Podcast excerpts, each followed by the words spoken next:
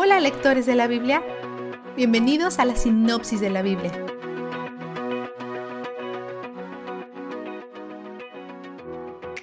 A pesar que Liu comenzó su discurso humildemente, él se vuelve más seguro de sí mismo mientras continúa hablando y comienza a ser más duro en su represión de Job, casi hasta el punto de la crueldad. Como los otros, dice estar hablando en representación de Dios y a veces hasta se refiere a sí mismo como la sabiduría en persona. ¡Wow! Tal como los otros amigos de Job, la parte difícil de procesar las palabras de Liu es que mucho de lo que dice sobre Dios es verdad. Por ejemplo, él dice que ni nuestro pecado ni nuestra justicia afectan la posición o perfección de Dios. Eso es verdad.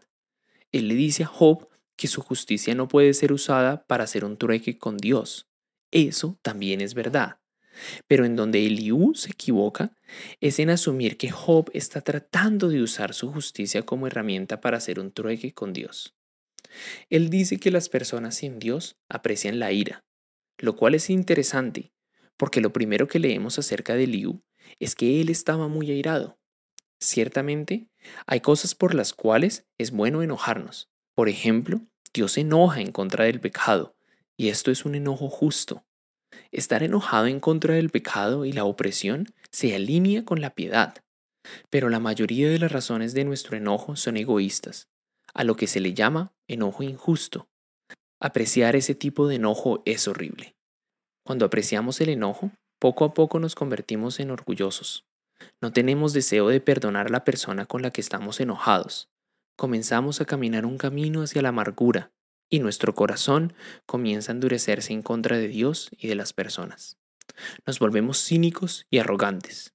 No conocemos el corazón de Liu, pero pareciera que esta es la trayectoria en la que él está, especialmente dada la manera en la que su discurso continúa. Él repite algunos de los temas anteriores y dice cosas de Dios como, a los que sufren, Dios los libera mediante el sufrimiento, en su aflicción los consuela. 36.15. Esto es verdad. Dios usa la adversidad y la aflicción para atraer a las personas hacia Él. Esta tribulación que Satanás quería para mal, Dios la usa para purificar a Job y para glorificarse aún más. Muchas veces cuando en la vida abundan las riquezas y la comodidad, es fácil sentir que no necesitamos a Dios. Solo su misericordia puede abrir nuestros ojos a la verdad de que estas cosas no nos satisfacen a la larga. Los tiempos oscuros pueden hacer que la luz de la verdad brille más fuerte. Aún el ladrón que fue crucificado a un lado de Jesús tuvo un momento así en sus horas finales. Y por otro lado, si en verdad hemos visto el valor y la belleza de una relación íntima con Dios, seguramente diríamos que esos tiempos difíciles valieron la pena, porque así lo llegamos a conocer mejor. Repetiremos las palabras de Filipenses 3:8, y ciertamente aún estimo todas las cosas como pérdida por la excelencia del conocimiento de Cristo Jesús. Una frase atribuida a Charles Spurgeon lo explica así. He aprendido a besar la ola que me golpea en contra de la roca eterna. La frase roca eterna es una referencia a Dios, porque cuando todo lo demás es variable, Dios, nuestra roca, es constante. Cuando Eliú concluye, alaba la gloria y majestad de Dios, pero en una manera que intenta lastimar a Job, usa su poesía como un martillo. Termina diciendo, Él no toma en cuenta a los que se creen sabios, 37:24. Dios se acerca al humilde, lo que significa que Dios se está acercando a Job en este momento. Porque Liu, por seis capítulos, ha hablado de lo malo que es Job, y Job jamás lo contradice. Tal vez Job se queda callado humildemente, o tal vez está tan derrotado que no tiene fuerza para contradecirlo. Vistazo de Dios. Unas veces por azote, otras por causa de su tierra, otras por misericordia, las hará venir. Esta es la providencia de Dios, su amor cuidadoso y su preparación para el futuro.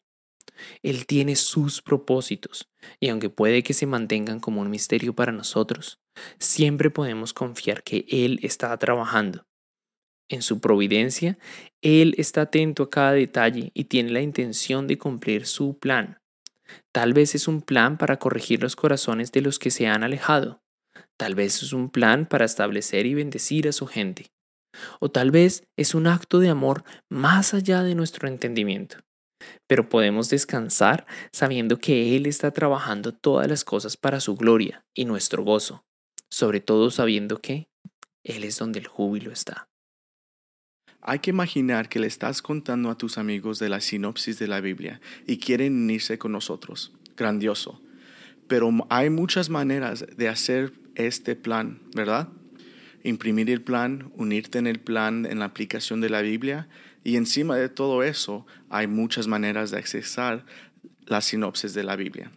Podcast, YouTube, transcripciones, el libro de la sinopsis de la Biblia. Y tal vez lo que funciona para ti no siempre es lo mejor por tus amigos. Tal vez eres una persona que aprende escuchando y ellos aprenden mejor mirando. Queremos que tus amigos vayan al lugar que puedan encontrar la mejor opción para ellos. La mejor manera es que vayan a la página de inicio en nuestra página web y buscar la manera más fácil para ellos. Visita thebiblerecap.com contraseña inicio. Eres un influencer por el reino de Dios.